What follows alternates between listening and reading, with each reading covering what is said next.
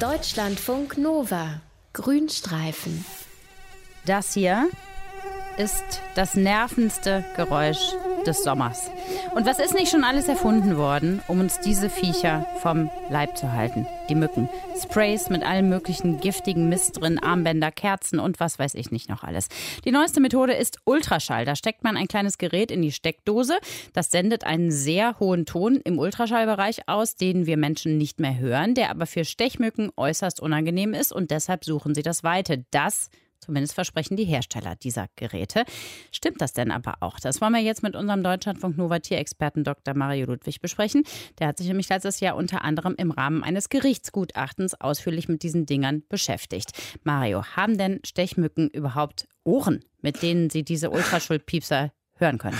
Also Steffi, Ohren haben Moskitos keine, sie können aber durchaus Geräusche hören. Sie haben Hörorgane, die sogenannten Johnstonschen Organe, die sind in den Fühlern gelegen und zwar sowohl bei den Weibchen als auch bei den Männchen, weil man hat ja lange geglaubt, Moskitoweibchen, die wären taub oder hätten nur ein schwaches Gehör, aber das konnte man durch mehrere Studien widerlegen, weil so ein gutes Gehör ist für Moskitos überlebensnotwendig. Warum brauchen sie das? Müssen sie ihre Feinde besser hören?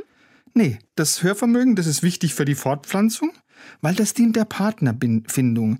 Weil die Sexualpartner erkennen sich bei den Moskitos an ihren unterschiedlich hohen bzw. tiefen Fluggeräuschen. Das Fluggeräusch entsteht ja durch den Flügelschlag von den Moskitos. Und die Männchen, die summen so mit einer Frequenz von 600 Hertz, die Weibchen nur 400 Hertz. Das heißt also, die schlagen nicht 600 Mal pro Sekunde, sondern nur 400 Mal pro Sekunde mit den Flügeln, erzeugen deshalb ein tieferes Geräusch. Und dieses tiefe Geräusch, das wirkt offensichtlich wirklich auf auf sechshungrige Männchen, bei Moskitos zumindest unwiderstehlich und das versetzt sie dann in einen wahren Begattungstaumel. Okay, also Geräusche wahrnehmen ja. können sie, aber warum sollen ausgerechnet Stechmücken ausgerechnet keinen Ultraschall mögen? Also die Hersteller geben da gleich mehrere Gründe an. Der erste Grund, das ist die sogenannte Fledermaustheorie. Du weißt ja, Fledermäuse, die nehmen durch so einen Ultraschallschrei und das Echo auf diesen Schrei äh, ihre Umgebung wahr. Das mhm. heißt, sie jagen Insekten per Ultraschall. Und jetzt haben im Laufe der Evolution so ein paar Insekten eben durch diesen Jagddruck von den Fledermäusen Organe entwickelt, die es ihnen auch gestattet, Ultraschall wahrzunehmen und so ihren Jägern auszuweichen. Das hört sich ja erstmal so an, als könnte das stimmen. Ist das denn auch so? Also kann man denn mit Ultraschall Moskitos vertreiben? Nein. Also Nein. Ob Moskitos überhaupt Ultraschall wahrnehmen können, das ist noch nicht ausreichend untersucht worden. Aber Untersuchungen von amerikanischen Wissenschaftlern sagen, das Hörlimit von Moskitos, das liegt bei 2000 Hertz, also weit unterhalb von Ultraschall und deshalb auch weit unterhalb von diesen Ultraschallwellen, die von den Fledermäusen bei der Jagd ausgestoßen werden. Die liegen bei 20.000 bis 100.000 Hertz, also viel höher.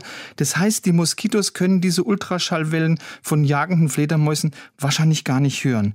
Und das Gleiche gilt auch auch für eine Theorie, dass eben Moskitos würden von diesen Ultraschall-Insektenvertreibern äh, äh, fliehen, weil die Fluggeräusche von räuberischen Libellen nachgeahmt werden würden. Das sind ja auch Fressfeinde von Stech Stechmücken. Mhm. Aber das Fluggeräusch von Libellen, das liegt bei 20, bei 170 Hertz, also ganz, ganz weit unterhalb von Ultraschall. Gut, also dann stimmt jetzt diese Fledermaus-Theorie genau. zumindest schon mal nicht, aber du hattest ja eben auch von anderen, von mehreren Theorien gesprochen. Was wird denn da sonst noch angeführt von den Herstellern? Genau, also Hersteller oder Vertreiber, die sagen auch, diese Ultraschallinsektenvertreiber, die würden das Fluggeräusch von männlichen äh, Moskitos nachmachen. Und wenn jetzt befruchtete Moskitoweibchen äh, das hören würden, dann würden die sofort die Flucht antreten, weil sie eben nicht nochmal befruchtet werden wollen. Das ist eine Theorie, die wurde noch niemals bewiesen. Aber selbst wenn jetzt so ein befruchtetes Weibchen die Flucht antreten würde, sobald sie den Flügelschlag von einem Männchen hören würde, das würde immer noch nicht mit den Ultraschallinsektenvertreibern funktionieren, weil die Fluggeräusche von Moskitos, die liegen, ich habe es ja schon gesagt, zwischen 400 und 1200 Hertz, also ganz, ganz weit unterhalb von den Ultraschalltönen, die eben so ein handelsüblicher äh, Ultraschallinsektenvertreiber aussendet.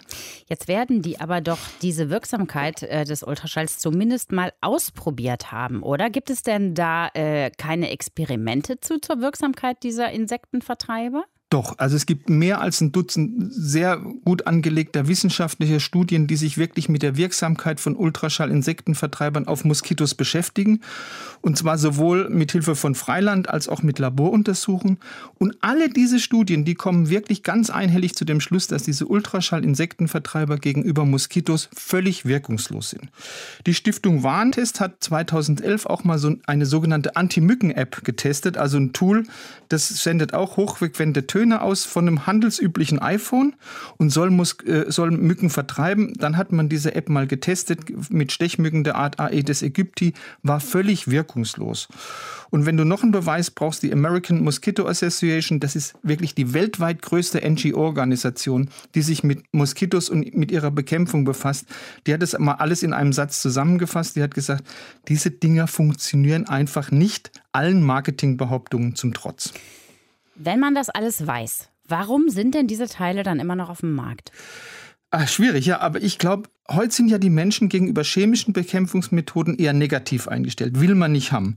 Und da kommt natürlich so ein in Anführungszeichen sauberes Bekämpfungsmittel gerade recht.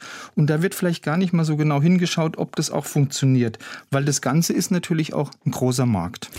Also, wir fassen noch mal ganz kurz zusammen. Die Ultraschall-Insektenvertreiber müsst ihr euch nicht kaufen, denn sie funktionieren nicht. Was leider für uns auch bedeutet, dass wir uns in diesem Sommer weiterhin mit den lästigen Stechmücken rumschlagen müssen. Unser Tierexperte war das Dr. Mario Ludwig. Vielen Dank. Gerne. Deutschlandfunk Nova. Grünstreifen.